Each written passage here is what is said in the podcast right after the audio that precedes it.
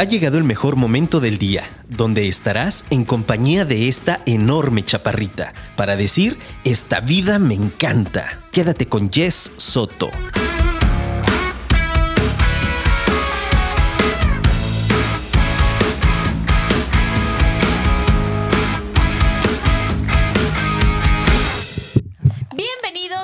Queridos apasionados al episodio 105 de Esta vida me encanta.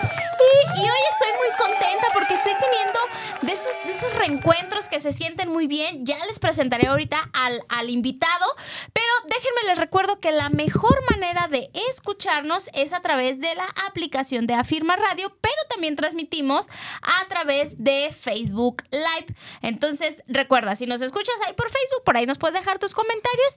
Y si nos escuchas desde la aplicación, la manera más sencilla de interactuar con nosotros, te vas ahí a la programación, le vas a dar clic este, en el enlace directamente con el, el WhatsApp y te va a dirigir a nuestra línea para que nos puedas mandar un mensajito.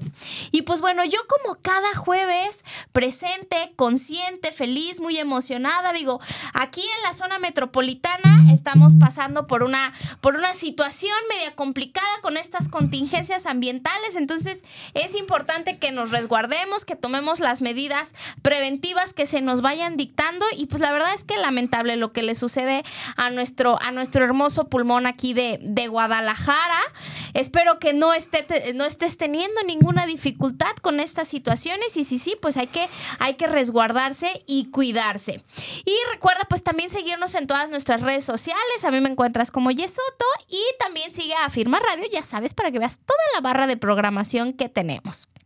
Pero bueno, la verdad es que hoy te decía cuando, cuando este, me presentaba que estoy muy contenta porque estoy teniendo un reencuentro con una persona que admiro mucho. Ahorita te voy a contar un poquito de su currículum porque la verdad es que está, está choncho, está sabroso. Pero te quiero platicar que yo lo conocí hace como unos, no sé, 12, 13 años. La verdad es que ya son muchos años. Y desde que lo conocí, me di cuenta que era de esos estudiantes de psicología que les iba a ir bien de psicólogos. Desde, desde que él era estudiante se le notaba la pasión eh, por, la, por la psicología, destacaba muchísimo, ya se andaba moviendo en todo el medio, las, las autoridades importantes de psicología aquí en Guadalajara lo tenían como muy presente, entonces es alguien que me da gusto después de tantos años ir viendo cómo ha ido evolucionando, cómo ha ido teniendo éxito y que además hoy venga a compartir con nosotros un tema súper importante y es que vamos a hablar de las emociones. Ahorita él nos contará, pero primero déjame te lo presumo. Mira, él es licenciado en psicología por la Universidad de Guadalajara. Es maestro en educación y actualmente está cursando el doctorado en ciencias de la educación. Entre su formación ha cursado diplomados en diversas áreas como psicología de emergencias, liderazgo y habilidades sociales, psicología forense, negocios y emprendimiento, atención de personas con enfermedades mentales, bachillerato, general por competencias y políticas públicas, entre otros. Es profesor universitario y conferencista. Ha trabajado con organizaciones ciudadanas relacionadas con la salud mental, cultura de la paz y los derechos de las mujeres. Actualmente es miembro del equipo de asesores del director general del Sistema de Educación Media Superior. Además, es miembro y fundador de Satori, Centro de Desarrollo para el Bienestar, un centro donde se brindan servicios de salud mental como psicoterapia, tanatología, sexoterapia, capacitación y más. También ha tenido diversas publicaciones, entre ellas se encuentran el capítulo Apoyo emocional durante la pandemia, también qué sigue del COVID-19, la salud mental y los retos de la educación después de la, de la pandemia, en el libro Las universidades públicas mexicanas en el siglo XXI y la salud mental, la otra pandemia, en el libro de la educación y pandemia y el más reciente, Apoyo emocional durante la pandemia. Además, es un gran apasionado del mundo de la mente, de las emociones y del comportamiento humano. Ha investigado durante toda su formación como la comprensión del funcionamiento de nuestro cuerpo y mente y cómo nos ayuda a vivir una vida más consciente, a gestionar de manera saludable nuestras emociones y el estrés.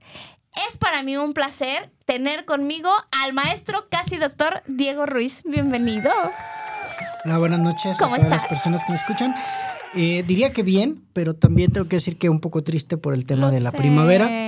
Pero bueno, fuera de eso, feliz. Lo sé, porque además me platicabas antes, antes de entrar al aire, bueno, que has estado muy involucrado en, en, estos temas y también ahorita lo leíamos un poco, entonces tienes una sensibilidad todavía mayor a esta situación, ¿no? Sí, sí, sí, este, me tocó estar ahí en el tema de, de protección civil en la Universidad de Guadalajara en algún momento y me tocó participar con algunas dependencias como el CEMADET y todo, cuando había lo de las contingencias ambientales.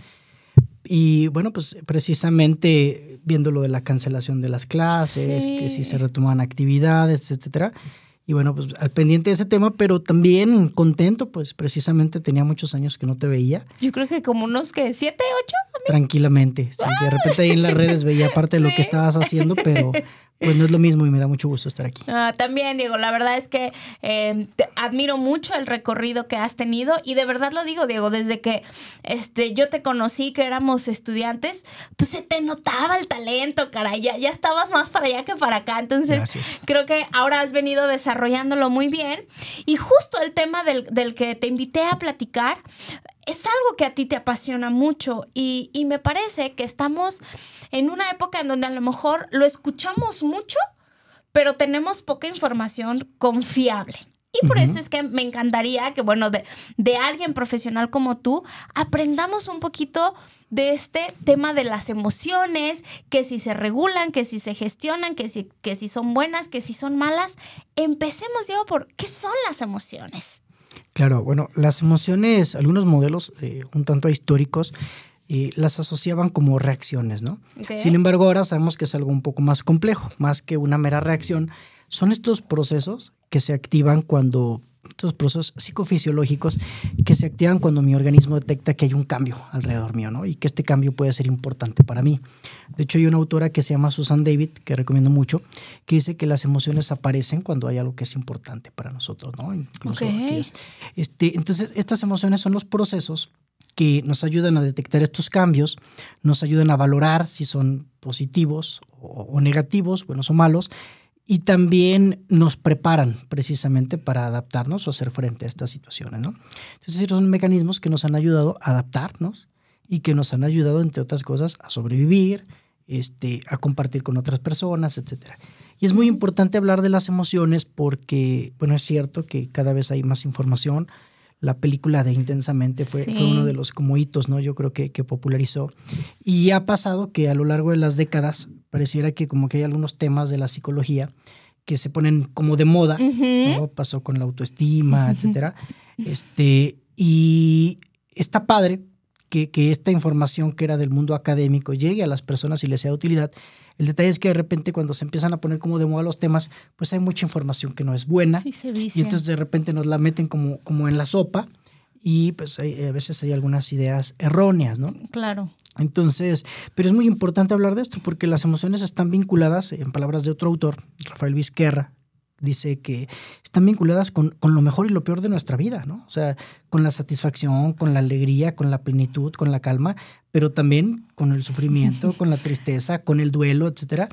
Entonces, y, y otra de las cosas es que, bueno, si yo les preguntara quién de ustedes ha tenido problemas, por ejemplo, eh, al no saber calcular la raíz cuadrada en su vida, pues nadie, ¿no? O el trinomio cuadrado perfecto, pero ¿quién de nosotros no ha sufrido por ansiedad, por estrés?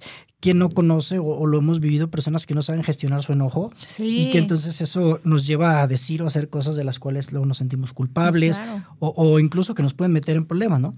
Cada vez vemos más temas de Lady Café, Lord Sí, claro. que lo estoy confundiendo, ¿no? Incluso en alguna ocasión fui testigo de cómo por un choque eh, una persona sacó enfrente de la universidad, del edificio de la universidad, en Juárez y, y Enrique de León, como alguien sacó un arma de fuego de la cajuela y Wow. afortunadamente venía una patrulla y no pasó mayores. Pero justo lo que dicen algunos autores, ¿no? Si supiéramos tan solo gestionar nuestras emociones, podríamos cambiar la vida de las personas. ¿Por qué? Porque muchos de los problemas de violencia que tenemos son problemas de ira mal manejados, ¿no? Por ejemplo Ok. entre muchas otras cosas. Ahorita platicábamos un poquito del duelo, ¿no?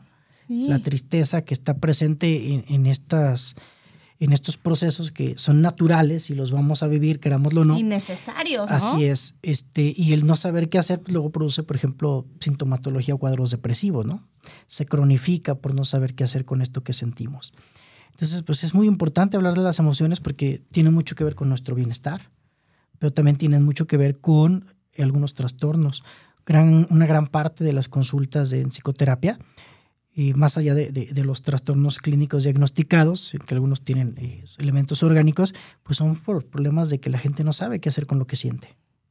Y yo creo que cada vez se, se eh, nos damos cuenta más de eso. Yo después de que publiqué el, el post de, de el programa del día de hoy, por ahí publiqué otro en donde está como, como una niña haciéndole una radiografía y le pregunta, ¿qué tengo? ¿no? Y entonces el, ah, diagnóstico es como este, emociones no, gestionadas, no mal gestionadas, un tema así. Bonito. Y estuvo muy chistoso porque incluso también ayer publiqué un video relacionado a eso y muchas personas me empezaron a, a contestar y hubo respuestas como, me pasa muy seguido. Claro. Entonces, en mi experiencia personal, Diego, eh, yo puedo hacer memoria desde que estaba posiblemente en la universidad que muchos problemas de salud que llegué a tener en esos en esas etapas de mi vida, hoy me doy cuenta que tenían que ver con gestiones emocionales. Así es. Que en ese momento no era consciente. Y mira que estaba estudiando la carrera de psicología, pero de eso a, vivirlo, a entenderlo en ti, pues creo que hay un mundo de diferencia. ahorita me, me, dirás cómo fue tu experiencia. Pero hoy a través de los años y con el trabajo de psicoterapia y con los propios fregadazos de la vida, me he dado cuenta de decir, ah, claro, entonces me dolía esto porque todo lo que pasaba dentro de mí no tenía que ver con, con esas emociones que no aprendí a gestionar, porque es algo que no se nos enseña, Diego. Así es. Y que al final de cuentas, digo, nuestros padres hacen lo mejor que pueden con lo que tienen, pero si nosotros, nos nuestra generación le ha costado trabajo, pues a la generación de nuestros padres y de nuestros abuelos, pues la han tenido todavía más complicada aún sin esa información. Entonces, creo que, que el, el, el crecimiento o el desarrollo de cada persona nos va como sensibilizando pero no necesariamente a todos. En, cuestiones clínicas, Diego, es lo más recurrente ver que las situaciones tienen que ver con este proceso de no haber aprendido a gestionar las emociones? En muchas ocasiones sí. Digo, insisto, hay trastornos que, se deben a otro tipo de causas, que es multicausal, y que puede haber incluso algunas fallas orgánicas, etcétera, ¿no? Este, algún desbalance químico y demás.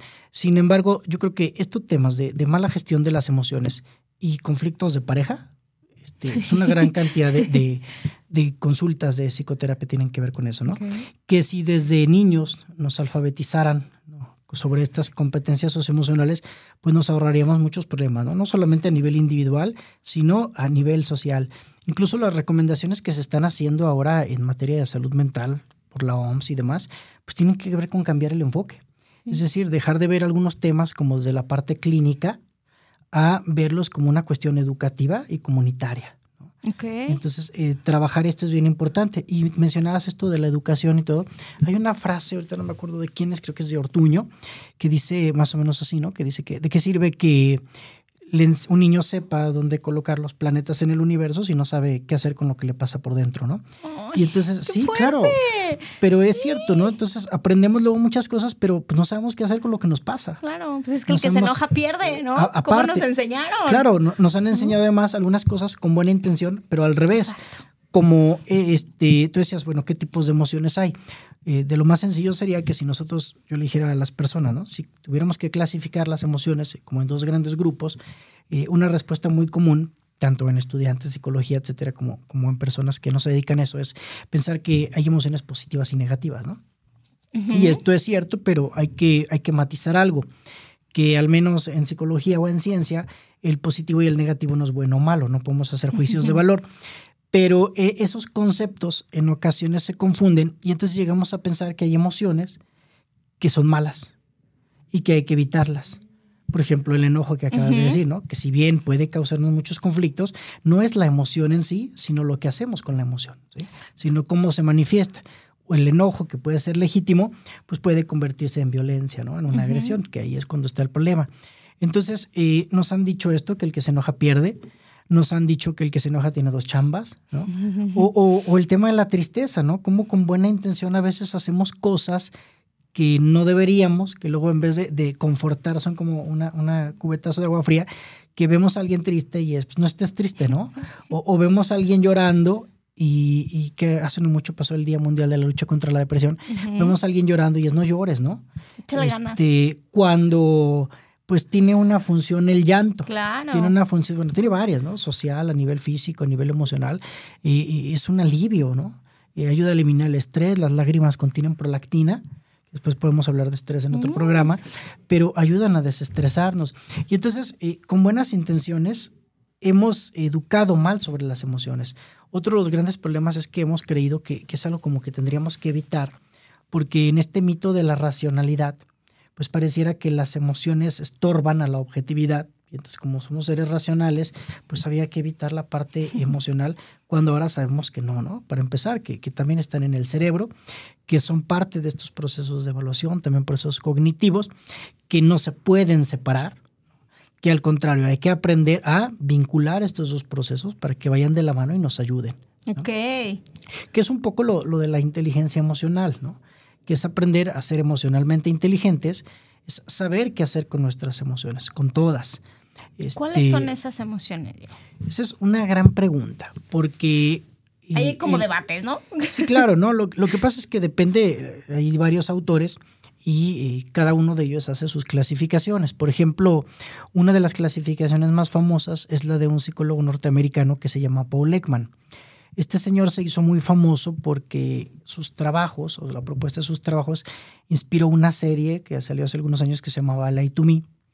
Entonces, él hablaba de que hay seis emociones básicas y universales que son, se ven en la película esta de Intensamente, quitan la sorpresa, que por el guion no la necesitaban, pero que es la alegría, la tristeza, el miedo, el enojo y bueno, en la película le llaman desagrado, pero en términos ya más eh, de literatura científica, eh, es el asco o el desprecio, ¿no? Ok. Que, una es, eh, el asco es físico y el desprecio es social. Y esas son, desde ese modelo, las, y con la sorpresa, las seis emociones básicas. Hay otros autores, hay modelos de emociones básicas de más de 10. Este, lo que sí, al menos un servidor ha encontrado, que las que están presentes prácticamente en todos son el miedo, la alegría, la tristeza y el enojo, ¿no? Y que tienen ahí, comparten unos ejes vertebradores, igual ahorita platicamos de eso, pero, eh, por ejemplo, hay un texto muy interesante de, Rafael Vizquerra y otros autores, que es un diccionario de las emociones, sentimientos y fenómenos afectivos, y describen más de 300 emociones, ¿no? ¡Wow! Sí, sí, incluso yo he visto algunos listados de, de arriba de 400, pero además eh, está creciendo, ¿no? Por ejemplo, en su sitio web, pues yo, tengo una versión en físico, pero en su sitio web de repente van describiendo algunos estados que existen, pero nosotros, por ejemplo, no tenemos a veces la palabra para nombrar a esto que, sentimos. ¿no? Estoy recordando, por ejemplo, ahorita una palabra del filipino que es jijil. Y el jijil es esta emoción que se experimenta cuando queremos como apachurrar o abrazar algo así como muy tierno, ¿no? como a los bebés así, cachetones. Exactamente, a los bebés, algún perrito, algún peluche. Entonces, bueno, eso que supongo que ya has sentido, tiene un nombre y se llama jijil. Entonces, de repente también, cuando se va investigando, se va ampliando esto, pues descubren que hay algunos términos para describir estados emocionales. Por ejemplo, otra de las recientes es elevation, ¿no? Este, como elevación, que es como una alegría, una satisfacción que se siente pero no hacia algo que yo logro, sino cuando alguien que me importa está logrando algo, ¿no? Es como una especie de orgullo por el otro. Entonces, bueno, e, es el tema del vocabulario emocional es, muy amplio. Así es. Entonces, digo, estamos hablando de que, que son más de 100 emociones. El detalle es que como nos falta alfabetización emocional, el promedio de las personas, el vocabulario que experimentan, Incluso yo en los cursos hago algún ejercicio, les pido que hagan el mayor listado de emociones que se sepan y aún con estudiantes de psicología les cuesta trabajo. Entonces el promedio es entre 10 y 15 emociones, pero hay infinidad. Entonces, entre más amplio sea nuestro vocabulario emocional, pues una, vamos a tener una vida sensitiva más grande. Por ejemplo, ocurre lo mismo con, con las ideas ¿no? y el pensamiento. El pensamiento o las ideas se expresan en palabras. Entonces, en la medida que yo amplío mi lenguaje, mi vocabulario, pues voy a ser más capaz de expresar, entender, comprender ideas, expresarlas a otro, ¿no? Decía un, filósofo que el límite de nuestro, de nuestro lenguaje es el límite de nuestras ideas. Okay. Lo mismo ocurriría con las emociones, ¿no? Entonces, si yo tengo, estoy poco familiarizado con el mundo, con el lenguaje de las emociones, pues me va a ser muy difícil expresar o incluso entender qué es lo que me ocurre. Por ejemplo, a veces en psicoterapia lo que uno tiene que hacer es medio traducirle o ayudarle a la persona a que identifique qué es lo que está experimentando.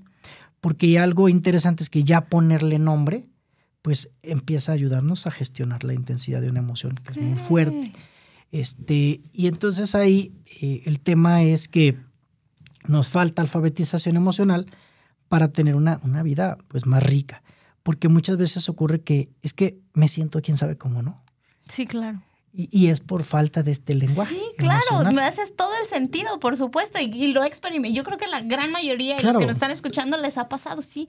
Es que me siento, pues no sé, pero siento, ¿no? Claro, y, por ejemplo en terapia yo es lo que les digo, ¿no? Si alguien llega y me dice, oye, digo, pues soy muy irritable, pues ahora le podemos trabajar con eso, ¿no? Este, si alguien llega y me dice, digo, me siento deprimido o estoy muy triste, podemos trabajar con Soy eso. muy agresivo. Pero si alguien llega y me dice, pues es que me siento quién sabe cómo, pues va a ser más difícil, ¿no? Al menos en un primer momento. Entonces, eh, eso es muy importante. Entonces, ¿cuáles son las emociones? Bueno, hay muchas.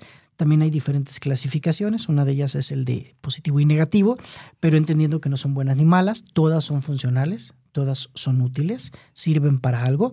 Claro está que hay algunas que cuando las experimentamos no son agradables.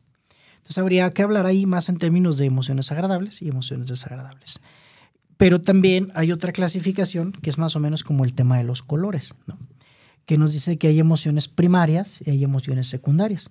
Entonces, si tú recuerdas las clases de, de, física, por ejemplo, que nos decían que había estos colores primarios, que eran el rojo, el azul, y el amarillo, y que si combinabas dos colores primarios te daba un color secundario. Por ejemplo, combinando el azul y el amarillo, pues nos daba el verde. Pues con las emociones, eh, más o menos hay una propuesta así. Mm. Que hay emociones que son primarias, que están muy ligadas a la biología, como el miedo, que hasta los animales experimentan miedo, pues y que nos ayuda a sobrevivir, eh, o el enojo, que también nos lleva a esta defensa. Pero hay otras emociones que son más de tipo social. O sea, que son aprendidas, Diego. Así es, por ejemplo, los celos, la vergüenza, ¿no? La envidia. O sea, yo no puedo experimentar envidia si no hay alguien a quien envidiar. Yo no puedo experimentar celos si no tengo a quien celar. desde mi ignorancia, Diego. Eh, orgánicamente yo no nazco con esa capacidad de sentir envidia o celos, es algo que socialmente empiezo a ver y, empiezo a identificar? No, más bien naces con esta capacidad, de, salvo que seas psicópata. Este, por ejemplo, hay, hay, un autor de Harvard, Tal Ben Sahar, que dice que todos experimentamos emociones desagradables o negativas. Este, las únicas personas que no son dos tipos, ¿no? Los que están muertos o los que son psicópatas. Entonces, si tú no eres psicópata o no tienes un, trastorno así muy fuerte, tú vas a experimentar, tienes la capacidad eh, cerebral de experimentar las emociones. Incluso eh, está esta parte del sistema límbico este, y, de la amígdala, que son el tema, es donde se experimenta el tema de las emociones. Tú tienes esa capacidad orgánica, pero vamos este, desarrollando este entendimiento para decir, esto que me está pasando ahorita se llama tristeza esto que me ocurre se llama enojo. Incluso los nuevos modelos, como el de Lisa Feldman, hablan de que nosotros es un modelo constructivista de las emociones. Los modelos más tradicionales dicen, te ocurre algo, hay un estímulo, entonces se produce una emoción, como si fuera una reacción. Pero este modelo constructivista lo que dice es que nosotros construimos nuestras emociones y habla de tres elementos. Uno es, se llama interocepción, que es decir, son estas señales que mi organismo me va a decir. Por ejemplo, este, tú puedes, se te pone la piel chinita. Y ay, mírame, me puse, ¿no? Entonces tu cuerpo lo nota. A esto Antonio Damasio, un neurólogo, le llama los marcadores somáticos, ¿no? Es cuando tu cuerpo detecta estos cambios que decíamos, incluso antes de que te des cuenta, ¿no? El cuerpo reacciona, la interocepción, y ahí están los neurotransmisores, están los, los hematoviscerales, etc. Pero luego también cuenta el contexto en el que te encuentras y tus experiencias pasadas. No a todos nos enoja lo mismo. Así es. No a todos nos da miedo lo mismo. O no en la misma intensidad. Ni a la misma intensidad. Entonces, exactamente, hay gente que, por ejemplo, me dice, oye, Diego, ¿no te enoja esto? Pues no, para mí no. Precisamente ahí entra esto que decíamos de la importancia, lo que es importante para mí. Cuando algo no es importante para mí, pues no me va a enojar. Pero a lo mejor a otra persona sí. Pues también depende de tu sistema de valores, ¿no? de, tu entorno. Digo, te, preguntaba este tema de, de si, si yo nazco o no con celos. Vamos a suponer que yo decido tener un bebé ¿existe una manera en que yo pueda eh, como no enseñarle a, sentir esos celos o en determinado momento esa persona, aunque yo como mamá no, se lo, no lo trabaje, lo va a aprender? ¿Cómo funciona esa parte? Porque me llama mucho la atención. Como, eh, como estas emociones que mencionabas, ¿no? Como la envidia, como los celos. Por ejemplo, eh, yo escucho, y tú como experto me lo sabrás decir, eh, de repente pues los niños son el reflejo de lo que vemos en casa, ¿no? Este, y yo recuerdo cuando estaba en el kinder, yo era una niña bulliada y tenía una compañera que, me, o sea, si yo llegaba con colores nuevos me los perdía, me jalaba el, o sea, si yo iba muy peinada me jalaba el cabello. Esto quiero pensar que es porque lo aprendía en casa, ¿no? Bueno, pueden ser varias cosas, ¿no? Entre ellas, claro, por ejemplo, Albert Bandura hablaba de un aprendizaje vicario, ¿no? Incluso está este experimento clásico del, muñeco inflable. Ajá, que, que, los dejan solitos a los niños. No, más bien, primero eh, tenían el muñeco inflable, ponían a un adulto golpeándolo con un martillo, etcétera. De repente salía el adulto, metían a los niños al, cuarto con el muñeco e imitaban la conducta, ¿no? Y ahora hay que recordar que, que nosotros siempre estamos, por ejemplo, los padres o los profesores, siempre estamos enseñando por acción o por omisión, ¿no? Consciente o inconscientemente. sí. claro. Este, para bien o para mal, ¿no? Decía Paul Vaslavic en sus axiomas de la comunicación que es imposible no comunicarte. Siempre estamos comunicando cosas. Entonces, el detalle es que tenemos esta capacidad eh, fisiológica de, experimentar las emociones y las sentimos. El detalle es que ya después nos explican. Esto que estás sintiendo se llama celos. Entonces, por ejemplo, un niño lo va a sentir, pensemos en, cuando tiene un hermanito. ¿no? Entonces, tal vez sin que le digan, él lo va a sentir porque tiene esa capacidad. El entorno que está sucediendo. Y ya después le van a decir, pues, no seas envidioso, no seas celoso, etcétera. Ya después aprendemos a ponerle nombre. Incluso es lo que dice esta autora, es como nosotros reaccionamos igual ante el estímulo, no es solo el estímulo, que era lo que antes se creía, sino que este, más bien aprendemos que esto que sentimos se llama de determinada manera. Incluso, por ejemplo, con el tema de la tristeza, que, algunos autores sostienen que es una emoción básica y universal, y cuando fueron a, investigar con los taitianos, me parece, ellos no tenían una palabra como tal para designar la tristeza como nosotros la entendemos. Había un término, creo que era pae o algo así, paleodal o algo así, pero no era una tristeza como nosotros la experimentamos, sino más bien era lo más parecido que encontraron los investigadores, pero era para describir un estado como, como medio de cuerpo cortado, ¿no? O lo que nosotros le llamamos cuerpo cortado. Entonces nosotros vamos codificando eso que sentimos y le ponemos nombre. Es que es como el negro. O sea, esto es negro, tú estás vestida de negro, pero ¿quién dijo que era negro? Claro. ha sido un consenso. Entonces, hemos creado términos para designar esto que experimentamos. Claro. Entonces, el niño, cuando en determinado momento experimente una situación, aunque yo no le haya enseñado, hablando de los celos, ¿no? Llega el hermano, siente como este este el celo, la envidia, este, lo que sea, este momento de competencia, ¿no? Y posiblemente el niño no lo entienda como celos o envidia, ¿no? Hasta después ¿no? Que lo vas aprendiendo y, vas dándole palabras, ¿no? Títulos. Ah, Así es. Este, y, y, por ejemplo, con los niños, bueno, también con los adultos, pero con los niños, por ejemplo, hay que ayudarles a entender qué es lo que les ocurre. Es que a mí me parece que es, es basiquísimo que los niños aprendan. Claro, decirle, esto que estás experimentando se llama tal, ocurre por esto, y, darles una narrativa.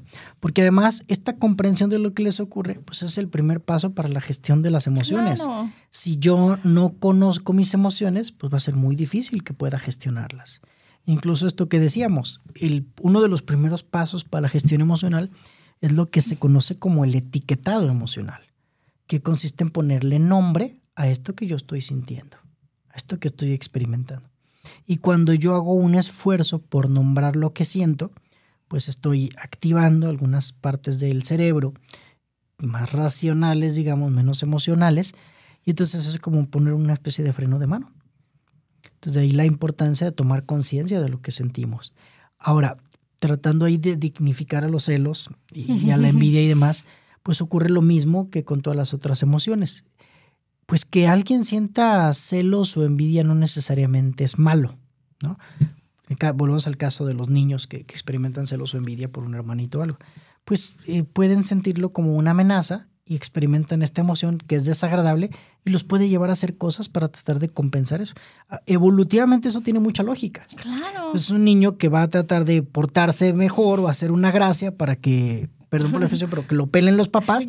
Y eso facilita garantiza su supervivencia y que sus necesidades, digo, obviamente los papás eh, sanos, ¿no? No desnaturalizados, pues van a cuidar a los niños igual, etcétera.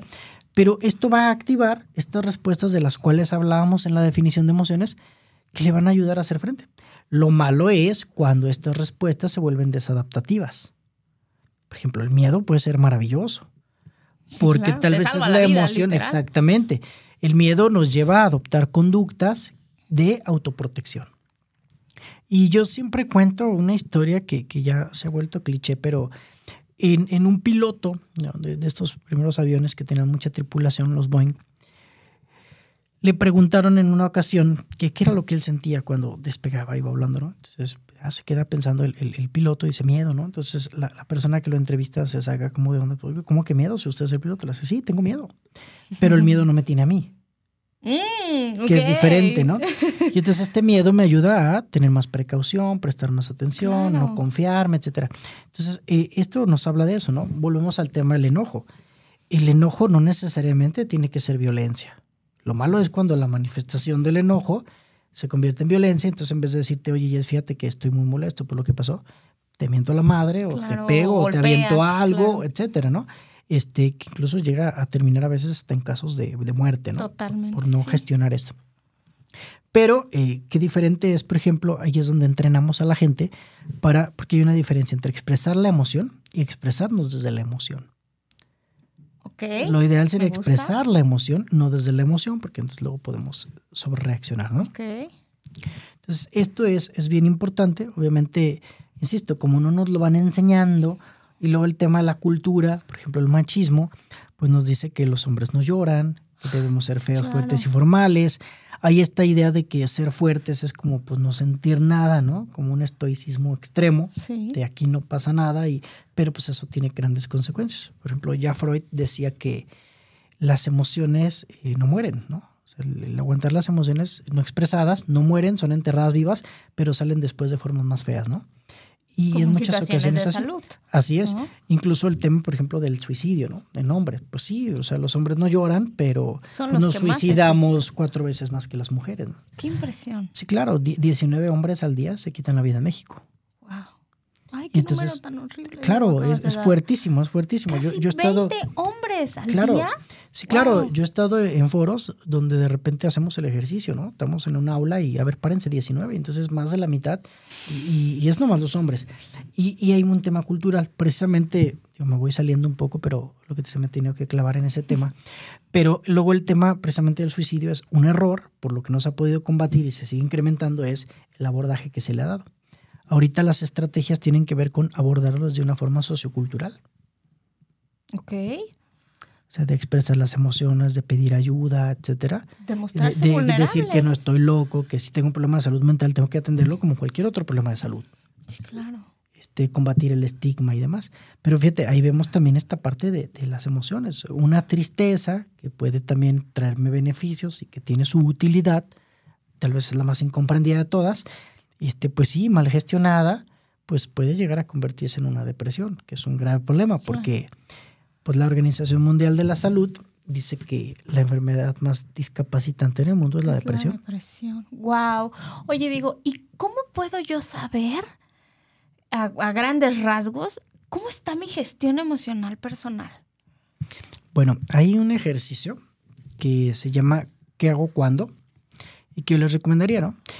Ya dijimos que hay más de 100 emociones, ni yo me las sé todas, obviamente entre más nos sepamos mejor, pero yo siempre trato de trabajar en los cursos y demás sobre cuatro emociones, ¿no? Estas que habíamos mencionado.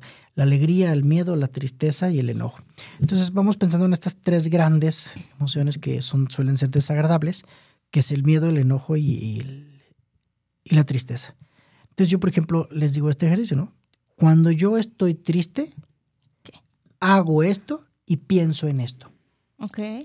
Cuando yo estoy enojado, suelo pensar esto y suelo hacer esto. Y así con esas tres.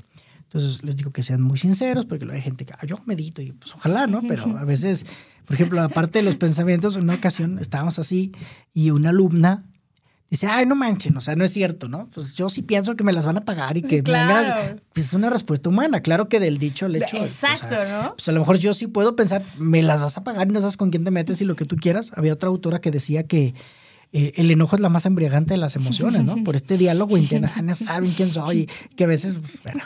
Como lo vemos con estos lord, ¿no? Ajá. No sabes con quién te este, Sí, sí, sí, que yo soy hija de no sé y que bueno. En fin, este, volviendo a, la idea. Eh, el, hacer este ejercicio, yo luego que lo terminan y que traten de ser lo más sinceros posibles, les digo, hey, nada, es una pregunta. Pregúntate o reflexiona si esto que has estado haciendo cuando estás triste, enojado o con miedo, te ha beneficiado o te suele perjudicar. más líos, Así claro. O sea, por ejemplo, ¿no? Si yo cada que me enojo le aplico la ley del hielo a mi pareja, pues a ver, ¿eso te sirve o, realmente resuelve tus problemas? Y digo, por ejemplo, eso, pues yo no sé quién nos ha dicho como que, que hacer la ley del hielo va a resolver los problemas, ¿no? Está bien que a lo mejor si la situación está muy candente, pues no es el momento adecuado, sí, tomar un, un tiempo fuera, pero eso no quisiera hacer la ley del hielo de todo el día o dos días. Es algo súper cruel, digo. Claro, además es una agresión también, ¿no? Claro. Entonces, fíjate, por ejemplo, ahí, hacer este ejercicio, reflexionar qué suelo hacer, qué suelo pensar y preguntarme si lo que he estado haciendo hasta ese momento me ha servido o me ha perjudicado. Entonces ahí es un ejercicio de sinceridad. Y creo que es muy sencillo aparentemente, pero, requiere, requiere, una buena reflexión y de mucha sinceridad con nosotros mismos, pues, ¿no? Entonces ahí yo, yo les dejaría ese ejercicio, ¿no? Y que si estamos notando que mis respuestas están siendo un poquito arriba de una línea adecuado que me están siendo perjudiciales, es un buen momento entonces para acudir a psicoterapia, digo. Por ejemplo, sí, claro, porque mira, además, este, pues la psicoterapia no es para locos, ¿no? E, ese es uno de los grandes estigmas que hay con respecto a la salud mental. Tenemos que los temas de salud mental tratarnos como trataríamos cualquier otro, otro tema de salud. Y decirle a alguien que vaya a terapia no es un insulto, ¿O qué pasa cuando alguien nos dice, ah, fíjate que traigo este dolor y voy a ir con el médico? O fíjate que, ay, mi muela, voy a ir con el dentista. Hasta le felicitamos, ¿no? Pero pareciera que ir con el psicólogo es como, no, al contrario, hasta de dar vergüenza, cuando no tendría que, ser así. Que la gente no sepa, ¿no? Así es. Cuando también es un tema de autocuidado. Claro. Y hace un tiempito me tocó dar este, una masterclass afuera de Casa Jalisco, ¿no? Entonces estaba hablando yo de esto y un reportero me preguntaba, oye, maestro, este, ¿y qué le diría a usted al gobernador como para que vaya a terapia, no? este, sí, ahí de repente le quieren meter a uno en embrollos. Yo le dije, lo mismo que le digo a cualquier otra persona, ¿eh? Que la terapia es canasta básica. Claro. Y que no hay que esperarnos, como cualquier otro problema de salud, hasta ya sentirnos en el hoyo o tener ya un trastorno para tratar de arreglarlo. Sí, claro. Incluso lo que yo les digo es que muchas veces quien eh, aprovecha más el proceso terapéutico pues no es el que tiene problemas. O sea, el, proceso terapéutico nos puede ayudar a tomar mejores decisiones, a comunicarnos mejor, a ser más creativos, a incrementar nuestro optimismo, a gestionar mejor nuestras emociones, a conocernos mejor a nosotros mismos. Entonces, no vayan a terapia. Es más, hasta les hacemos descuento. ¿En dónde? ¿En dónde digo? Este, ah, bueno, tenemos, tenemos un espacio ahí, una clínica muy bonita, se llama Satori con gusto digo, al final les, puedo pasar las redes y demás, pero no, ya, ya fuera de broma, este, pues no con quien quieran, ¿no? Con quien quieran, pero sí vamos a terapia, o sea, es un tema de autocuidado. Obviamente eh, ya traemos como un, déficit en muchas cosas que deberíamos aprender y no las hemos aprendido. Hay otro libro maravilloso que, yo siempre recomiendo que se llama Los 14 aprendizajes vitales. A mí me encanta porque el autor que compila este texto, que se llama Carlos Alemani, y, o la premisa del que parte este libro, es de que hay cosas que nos enseñan en la escuela y son importantes, ¿no? Leer, escribir todo. Pero hay otras cosas que son igual o a veces más. importantes, lo que seamos de la, de la raíz cuadrada y eso, y que nadie nos enseña. Y entonces este libro recoge 14 eh, capítulos que escriben diferentes especialistas de temas como aprender a despedirse, ¿no? Aprender a decir que no, este, aprender a llorar. Y, y, está bien chido porque entonces es eso, ¿no? Eh, ya traemos a veces un déficit de cosas, por ejemplo, el duelo, ¿no? Fallece alguien, no, no diga nada y hay que, pues no, al contrario, tenemos que hablar de eso, tenemos que sacarlo, tenemos que pedir ayuda. Las emociones hay que expresarlas. Claro está que hay que expresarlas. Hay una frase muy famosa de Aristóteles que en muchos textos de inteligencia emocional está, que se conoce como el desafío de Aristóteles, que dice, cualquiera puede ponerse furioso, eso es fácil. Pero estar furioso con la persona correcta, en el momento correcto, de la manera correcta, en la intensidad correcta, pues eso no es tan fácil. Ok. Y podemos usar, de ahí dice furia, pero podríamos sustituir esa por cualquier otro tipo de emoción. Claro. Y lo que la inteligencia emocional propone, de alguna forma, es eso.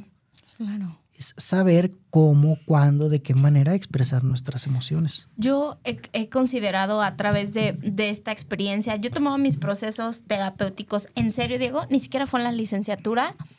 Es como de, cuatro o cinco años para acá, ¿no? Que verdaderamente siento que hay un trabajo más real, ¿no? Como que antes a lo mejor no sabía muy bien a lo que iba a terapia, por lo menos cuando estudiaba. Y hoy, a través de mi experiencia, de lo que he leído, de, gracias a este programa y todos estos diálogos que tengo con gente tan preparada como tú, yo puedo definir que el ir a terapia, Diego, es como una parte fundamental para alcanzar tu éxito. Porque para desarrollarte en los negocios, para desarrollarte en tu trabajo, para desarrollarte eh, con tu pareja, para criar hijos, o sea, para lo que sea, requieres la gestión emocional. Para mí es una base fundamental en donde te va a permitir tener una experiencia de vida mucho más placentera. No significa que no vayamos a tener dificultades, ¿no? Porque a lo mejor, no, como tú dices, no tenemos que ir cuando la situación ya está color de hormiga, ¿no? de hecho, lo ideal es no esperarnos Exacto, a eso. ¿no? Entonces, sino como una cuestión preventiva. Y esto te va a permitir que a la hora que se presenten esas situaciones tan, tan severas, puedas encontrarte en un estado mucho más equilibrado, por así decirlo. Y creo que eso nos hace pues ser mejores ante la sociedad, ¿no? Como esta persona que comentabas ahorita, oye, que por una situación de, de un choque o lo que sea, puede sacar un arma y que de eso... Hay, un caso muy famoso ahorita de un artista de hace poco que eh, tuvo, eh, eso fue en Estados Unidos, tuvo un altercado en el, en, el tráfico, eh, se bajan a discutir, se voltean, él de, de, a espaldas le da un golpe a la persona y a los tres días fallece. Y actualmente el actor fue condenado a no sé cuántos años. O sea, por una gestión emocional, Diego, de, de segundos. De una emoción transitoria. De segundos. O sea, para mí ha sido un caso. No conozco ni sé en dónde sale nada, pero me pareció impactante su caso. Decir, cómo de un momento a otro iba en el coche con sus papás y con su familia, un tema así y ahora está en prisión, Diego. O sea, cumpliendo una condena de sabe cuántos años.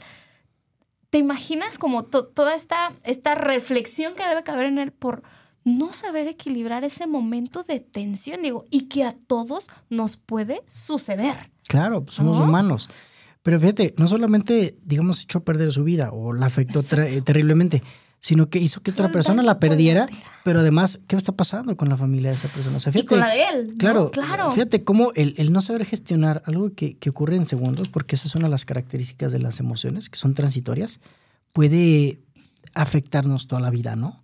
Este, yo pongo también en, en mis cursos un, un, video de, de Zidane, este jugador de Francia, en un mundial, en el que lo insulta otro jugador, no voy a decir qué expresión porque es muy grosera, lo censuran, este, o a lo mejor Facebook nos tumba la transmisión, pero él se enoja, eh, le da un cabezazo al otro en la nariz y lo expulsan y Francia pierde, ¿no?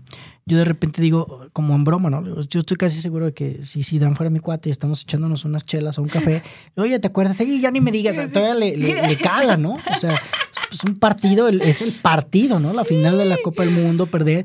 Incluso yo les digo, si el otro su intención era de provocarlo para lograr eso, se salió con la suya, ¿no? Entonces, que ahí, no me acuerdo quién decía que quien te enoja te domina, ¿no? Entonces, este, de ahí la importancia. Por, eso yo decía en un principio, pues tienen que ver con nuestro bienestar, tienen que ver con nuestro día a día. Incluso la forma en la que esta película de Intensamente representa las emociones, y es, me parece muy chida porque lo que ha demostrado la investigación es que las emociones tienen más que ver con nuestro día a día, con lo que decimos y pensamos de lo que creíamos. Entonces en la película vemos cómo estos personajes que representan a las emociones pues dirigen a la niña, ¿no? Que es la protagonista. Es como, yo me acuerdo cuando veía de niño los Power Rangers, ¿no? Cómo controlaban al Megazord. Pues las emociones dirigen gran parte de lo que nosotros hacemos. claro. hay que aprender cómo funcionan y qué hacer con ellas para que en vez de que nos dirijan, pues nos ayuden, ¿no? No estar a su merced.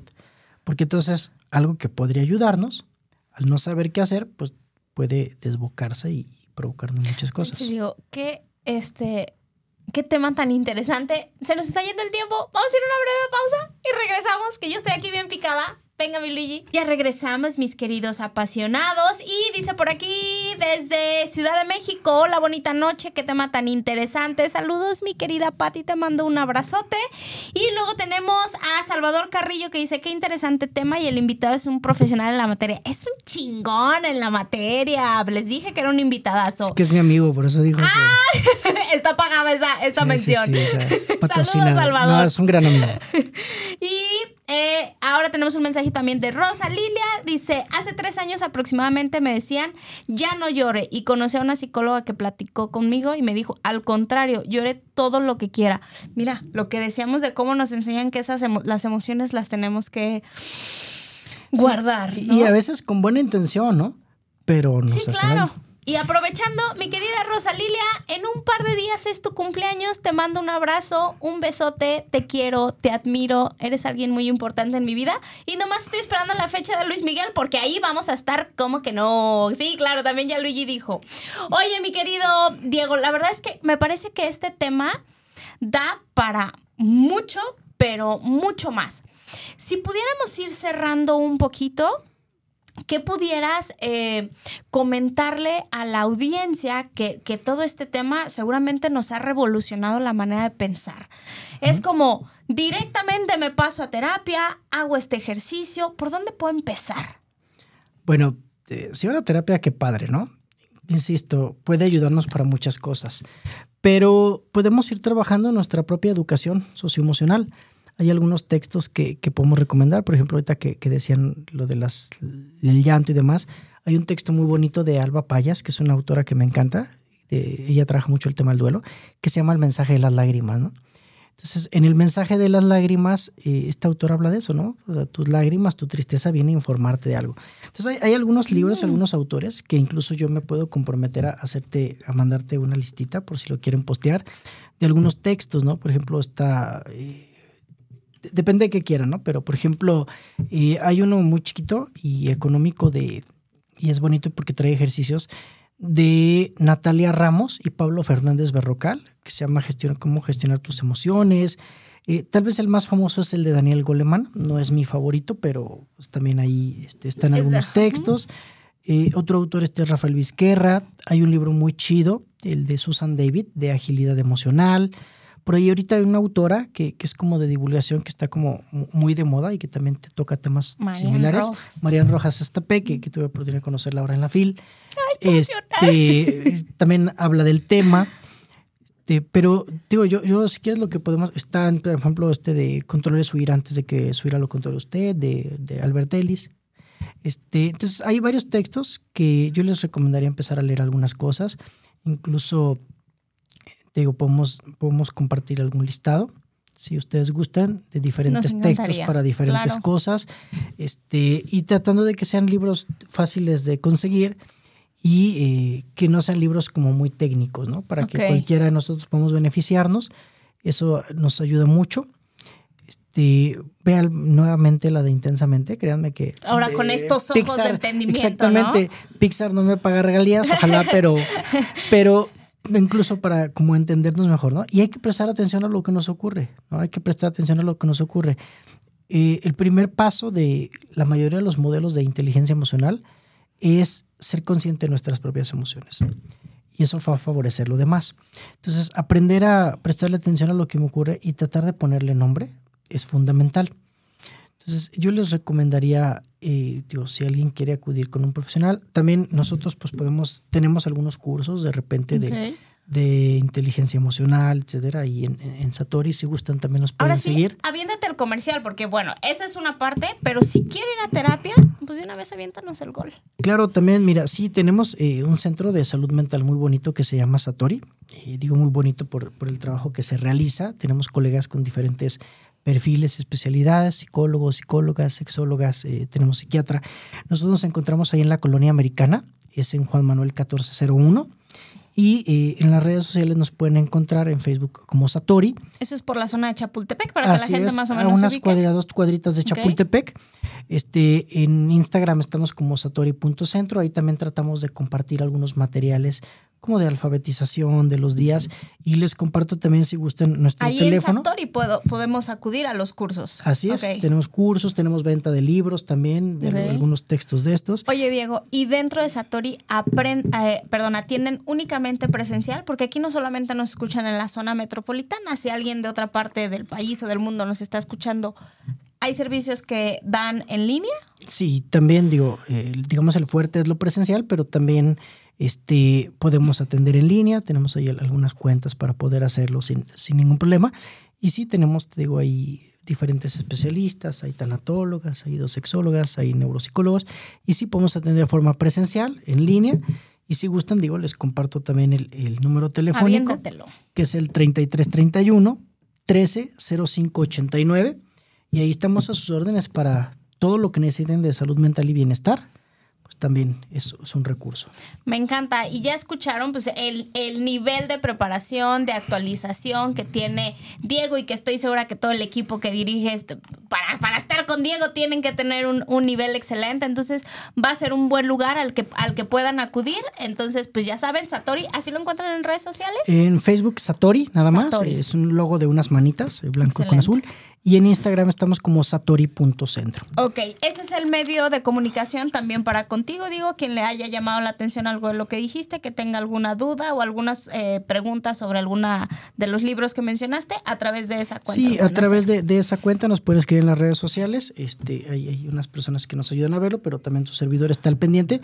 Y también, digo, si gustan volvernos a invitar, pues también aquí estaremos. Diego, las puertas están abiertas para ti. Más bien tengo miedo en que ya después sea esta vida me encanta con Diego Ruiz. Ah, estás, pues. muy, estás muy cañón. Mira, la verdad es que dijiste varios temas que me interesaron, ¿no? Creo que el del suicidio, Diego, me encantaría que incluso le pusiéramos fecha ahorita terminando. Eh, híjoles, diste una cifra que, que, me pareció, que me erizó la piel y creo que es importante tener foros, ¿no? El darle cada vez más, más este, eh, escucha a este tipo de, de temáticas, eh, también al, al tema del, del, estrés, ¿no? Por ahí me comentabas que también dentro de Satori hay especialistas en trastornos de la conducta alimenticia, en ansiedad, que pues lamentablemente son temas que tenemos en el día a día, ¿no? Entonces, aquí es un es un foro abierto para, para Satori, para ti, Diego. Este, y estoy segura que a nuestra comunidad le va a encantar. Tenemos por ahí también saludos de Andrés, dice que excelente programa. Y Gerson, ay, nuestro director, cada que me escucha el voz, me pongo nerviosa, voz, me pongo nerviosa. Y Diego, ahora sí, por último, algo con lo que te gustaría cerrar para, para la comunidad de apasionados. ¿Con qué te gustaría cerrar? Bueno, eh, compartiendo esto de que las emociones no son buenas ni malas, todas son útiles, son funcionales, hay que aceptarlas. Eh, ahí al budismo le, atribuyen esta frase de que lo que niegas te somete y lo que aceptas te libera. Con las emociones ocurre lo mismo, ¿no? El negarlas, el tragárnoslas, el, el luchar contra ellas, lo que hace es fortalecerlas. Entonces hay que permitirnos sentir, hay que emocionarnos sanamente. Que por ahí estamos preparando un curso que así se va a llamar, como emocionarse sanamente. Y yo les diría eso. Hay una frase de, un psicólogo famoso, eh, Carl Rogers, que dice, no se trata de este, eliminar emoción, el sentimiento de la mente, ¿no? sino de experimentarlo con aceptación. Cuando nosotros aceptamos lo que sentimos, eh, ya estamos con varios pasos adelante. Me encanta, Diego. ¿Estos cursos los anuncian en el perfil de Facebook? Sí, ahí los publicamos en las redes sociales y, y, si quieren, se nos vuelven a invitar, y tenemos por ahí un curso, con gusto les podemos dar también algunas becas para algunos me encanta, Me encanta. Mis queridos apasionados, espero que igual que yo hayan disfrutado muchísimo este episodio. No me quiero despedir sin antes felicitar a mis papás que el día de hoy cumplen 43 años de matrimonio. la verdad, sí. Me siento muy orgullosa de ustedes, de todo el camino que han transitado juntos como pareja, de la familia que han formado y de lo que son cada uno de ustedes en individual, de deseo que siempre su relación de pareja sea en base al amor, al respeto, a la, a la compasión, ¿no? Eh, a, esta, a esta compañía que son en uno del otro. Gracias por ser ese ejemplo para mí de, de lo que es estar en una relación de pareja a largo plazo. Y pues les mando un abrazo, un beso. Sé que por ahí andan paseando desde muy tempranito, entonces a lo mejor no me están escuchando, pero si en algún momento lo escuchan, pues que ahí quede la felicitación. Y yo, mis queridos apasionados, los escucho el próximo jueves en punto de las 8 de la noche. Venga,